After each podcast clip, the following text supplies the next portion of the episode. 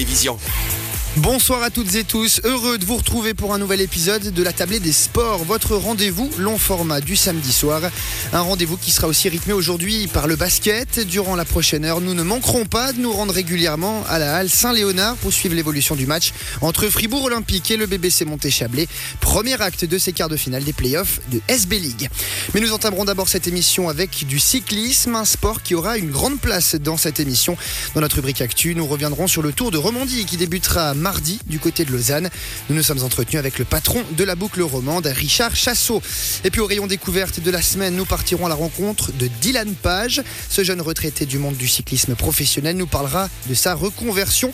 Une reconversion qui, vous l'entendrez, lui a permis de rester proche de sa passion. Enfin, à 18h30, il sera l'heure de notre table ronde. On parlera ski alpin et on s'intéressera cette semaine aux structures régionales que sont Ski Valais et Ski Roman. Le rôle de ces deux entités, amener la relève vers les deux invités seront avec nous en direct pour parler du recrutement, mais aussi du passage de ce cadre régional vers le cadre national. Voilà pour le sommaire. Place maintenant aux choses sérieuses. La table des sports, c'est jusqu'à 19h. Bienvenue. Mais bonsoir Ludovic, très content de vous retrouver. Écoutez, je suis très content aussi. J'espère que tout le monde va bien. Oh, moi, je vais bien. Vous allez bien Ouais, je vais à tip top. Ouais. Ah, parfait alors. C'est le week-end. C'est le week-end. Et on va tout de suite euh, démarrer. Le vélo va tenir une place importante dans la première partie de cette émission. Les choses sérieuses commenceront la semaine prochaine pour l'année 2022 du vélo dans le canton de Vaud. Dans trois jours, le coup d'envoi du 75e Tour de Romandie sera donné dans les rues de Lausanne. Et si le prologue lancera les hostilités dans la capitale olympique, le dénouement de la boucle romande aura lieu dans le Chablais dimanche prochain contre la montre en côte entre Aigle et Villars permettra de couronner le vainqueur de cette édition 2022. Mais avant d'arriver dans les Alpes vaudoises, le peloton aura un menu copieux à avaler. En termes de dénivelé, ce Tour de Romandie est le deuxième plus difficile de l'histoire. Pourtant, le nombre de kilomètres lors de chaque étape est de plus en plus limité. Julien Traxel s'est entretenu avec le patron de l'épreuve, Richard Chassot. On a de la chance d'avoir quand même un territoire de jeu qui est fantastique pour ça. hein. On peut beaucoup s'amuser. Donc on, va chercher un tout petit peu euh, le dynamisme. Donc on va diminuer un peu le nombre de kilomètres souvent qui étouffe un peu les épreuves. Et on va chercher de la difficulté pour quand même que la durée de l'épreuve soit quand même la même quasiment. Donc on est toujours en des durées de 4 heures, 4 heures et demie. On va pas chercher des étapes de 3 heures non plus. Par contre, on va concentrer un tout petit peu, ce qui permet en fait du spectacle. Ça permet à des jeunes d'attaquer de loin. Souvent c'est que du bonus. Quand vous réussissez une attaque, vous allez chercher une victoire. N'avez rien à perdre sur le Tour de Romandie, vous pouvez que gagner. On va chercher la victoire, on va chercher un maillot. Donc voilà, ça donne quelque chose d'un peu plus dynamique. 75e édition, on parle de défi.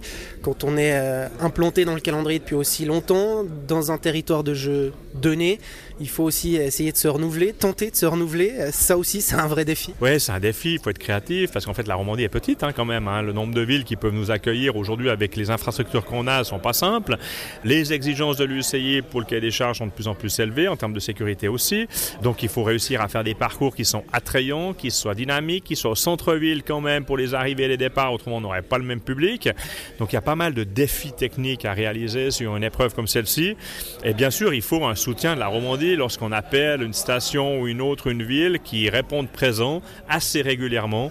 Mais c'est sûr que pour nous, c'est quand même un défi souvent d'obtenir toutes les compétences et l'énergie pour mettre en place une telle manifestation. Tant qu'organisateur, évidemment qu'on met sur pied un parcours. Vous avez aussi présenté euh, les équipes aujourd'hui avec euh, deux formations, la sélection suisse qui reviendra pour la troisième fois sur le Tour de Romandie, puis une équipe invitée qui euh, est aussi là pour euh, animer euh, la course. Ça, ça fait partie des scénarios qu'on essaie de mettre sur pied, d'avoir bah, de l'animation, que ce soit intéressant à suivre à tous les niveaux. Oui, parce que vous avez l'avantage avec le World Tour d'avoir les 18 meilleures équipes, mais ces équipes ont un gros programme de courses, ont, des fois aussi besoin de faire des courses avec des teams qui sont peut-être en préparation, ça peut arriver aussi, ou des teams qui sont complètement en effervescence parce qu'ils ont besoin de résultats, mais on ne connaît jamais trop la stratégie que peut avoir une équipe World Tour sur une épreuve comme la nôtre. Par contre, quand vous invitez des jeunes Suisses, quand vous invitez des jeunes grimpeurs espagnols qui doivent aller chercher des points, qui doivent se, se mettre en évidence pour une sélection, notamment sur le Tour d'Espagne pour les Espagnols, donc c'est ça qu'on va chercher, bien sûr. Après, est-ce qu'ils vont gagner, pas gagner, ça c'est autre chose, mais les Suisses, on l'a vu, sur les deux fois où on est l'équipe nationale au départ, ça a dynamité la course. Après, eux, il faut qu'ils soient en condition, hein, parce que c'est pas donné. Le parcours est très dur, la concurrence est très lourde, donc ça veut dire que ça demande beaucoup d'efforts. On a vu Pello très généreux dans l'effort pour aller chercher des places.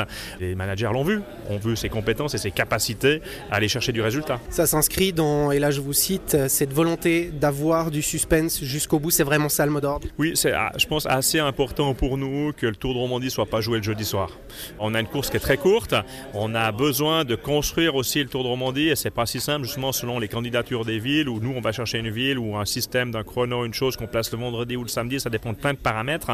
Mais ce qu'on souhaite, et c'est pas toujours le cas, des fois bien sûr que l'arrivée à Genève au sprint euh, va avoir moins de suspense pour le classement général qu'un contre-la-montre en côte à Villars. On cherche différents scénarios, mais on souhaite quand même que jusqu'au dernier jour, il reste une interrogation sur le classement général, ou en tout cas jusqu'au samedi soir. Je reste dans le domaine des citations, et là je vais reprendre Christian Prudhomme, le patron du Tour de France, qui lui le dit souvent, euh, en tant qu'organisateur, au niveau du parcours, on propose, les coureurs disposent c'est vraiment ça finalement, on ne sait pas encore tout à fait à quoi ça va ressembler ce Tour de Romandie. C'est une évidence et puis je dirais même qu'il y a un troisième paramètre chez nous qui est le climat parce que vous savez, vous avez l'impression des jours d'être plutôt dans des courses de survie que des courses offensives. Si on prend l'étape de Thion l'an passé, c'était vraiment une étape où vous avez les, plus forts qui émergent d'une course de survie. On est plus avec Mike Horn qu'avec des coureurs cyclistes à un moment donné. Et puis s'il fait grand soleil, ben, il faut une course d'attaque. Donc voilà, le climat joue un rôle, la volonté des coureurs, mais encore une fois, je pense que notre force, c'est qu'on a tout à gagner sur le Rien à perdre. Concernant euh, plus notre région, euh, le Chablais qui va une nouvelle fois être euh, à l'honneur, avec Aigle quand même, qui est fort en signification cette année, les 20 ans du Centre mondial du cyclisme. Il y a aussi les 100 ans du club local, le Tour de France qui va arriver au mois de juillet. C'était important d'être à Aigle. Mais c'est extrêmement important d'être à Aigle pour nous. Bon, premièrement, vous le savez aussi, le président de la fondation Grégory Devaux, syndic d'Aigle. Vous savez qu'on a des liens assez proches quand même du Centre mondial et de l'Union cycliste internationale qui sont là, non seulement pour fêter leurs 20 ans, mais qui ont une vraie signification aujourd'hui dans le cyclisme mondial. Vous avez évidemment, vous êtes un carrefour, c'est le carrefour qui est extrêmement important pour nous, pour faire des étapes de montagne, pour c'est une zone de rapatriement pour faire les départs, les chronos, n'importe quoi. Et puis les 100 ans évidemment du club, c'est quelque chose d'important, ce cyclophile Aigle qui a amené beaucoup de champions.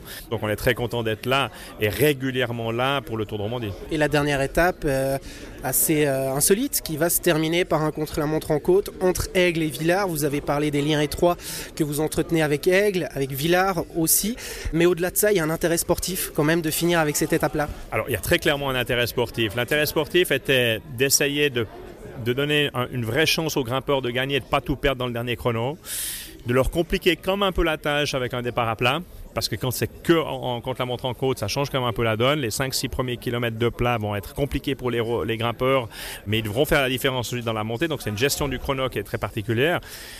Après Villars, c'est sûr que moi j'ai une touche évidemment aussi un peu émotionnelle puisque j'ai mon appartement qui est là-bas, ma résidence euh, qui va devenir même principale d'ici peu. Donc évidemment, quand en plus eux en font la promotion du cyclisme, en plus de l'hiver, c'est devenu une stratégie. On est très heureux de pouvoir terminer là-bas. Ils ont été souvent patients, ils nous ont accueillis deux fois. Froome avait gagné, Bernal avait gagné. Ils ont eu que des grands champions qui ont gagné à la station de Villars. Donc on, est content d'y arriver et, et du coup je vais pouvoir dormir sur place. C'est cool. Et pour cette 75e édition du Tour de Romandie, un changement de taille est à signaler. Cette année, le leader du classement général ne portera plus un maillot jaune. Les organisateurs ont opté pour un retour au vert, comme lors de la création de la course. Quant à nous, je vous propose de marquer une petite euh, pause musicale et on se retrouve juste après ça.